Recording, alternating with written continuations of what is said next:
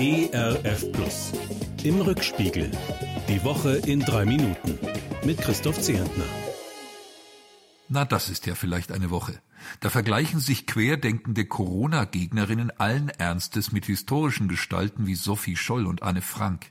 Ich traue zunächst meinen Ohren nicht, aber diese unerträglichen Sprüche sind offensichtlich real. Für mich sind damit sämtliche roten Linien von Vernunft und Augenmaß überschritten. Ich kann jetzt niemanden mehr ernst nehmen, der gemeinsam mit solchen Wirrköpfen demonstriert.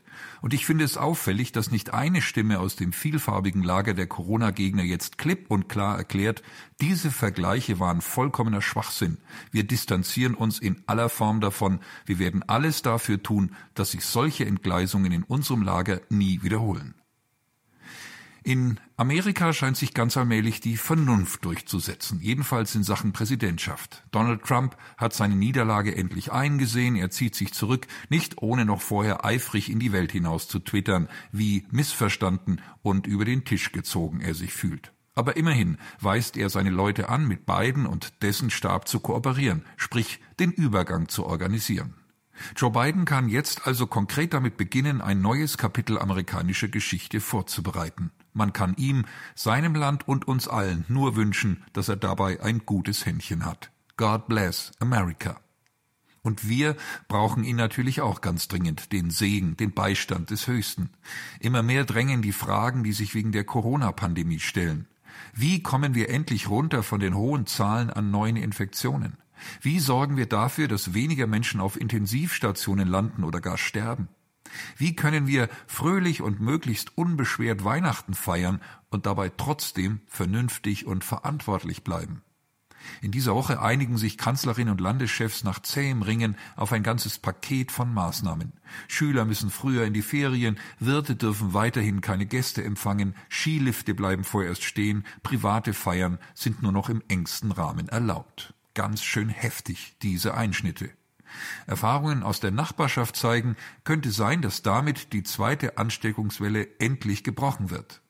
Bemerkenswert finde ich, dass offensichtlich kaum ein Verantwortlicher den besonderen Stellenwert des Weihnachtsfestes in Frage stellt. Zwar geht es den meisten dabei wohl nicht um die Freude über die Geburt Jesu, sondern um ein heimeliges Familienfest, aber freuen kann ich mich doch darüber, dass wenigstens jetzt in der Krise ein christliches Fest noch Gewicht hat in unserer Gesellschaft.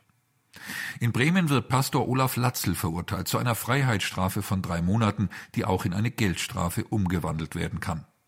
In einem von Kameras aufgenommenen Eheseminar äußerte er sich abfällig über homosexuell empfindende Menschen, mit Formulierungen wie Verbrecher und Genderdreck. Die Richterin verurteilt ihn wegen Volksverhetzung, weil er mit seinen Worten zum Hass gegen Homosexuelle angestachelt habe. Latzel fühlt sich dabei missverstanden, betont, dass er nichts gegen Homosexuelle habe.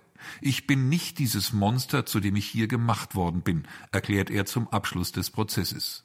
Wir alle werden nach diesem Prozess noch genauer überlegen müssen, wie wir Position beziehen, aber dabei Menschenwürde und Religionsfreiheit achten und vor allem liebevoll über unsere Mitmenschen denken und entsprechend reden. Selbstpersönlichkeiten gegenüber, deren Meinungen wir total ablehnen. Atempause. Themenwechsel.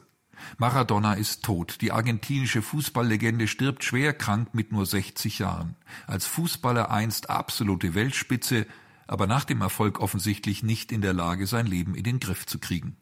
Diego heißt auf Deutsch Jakobus, und so sei Namensvetter Jakobus zitiert, der in seinem Brief schreibt, wenn ihr das königliche Gesetz erfüllt nach der Schrift, liebe deinen Nächsten wie dich selbst, dann tut ihr Recht. Ein Wochenende, an dem uns das gelingt, wenigstens hier und da, Gott zu lieben, unsere Nächsten zu lieben und uns selbst zu lieben. Das wünsche ich Ihnen und mir, Ihr Christoph Zehentner. Im Rückspiegel. Auch in der Audiothek oder als Podcast auf erfplus.de. ERF Plus. Gutes im Radio.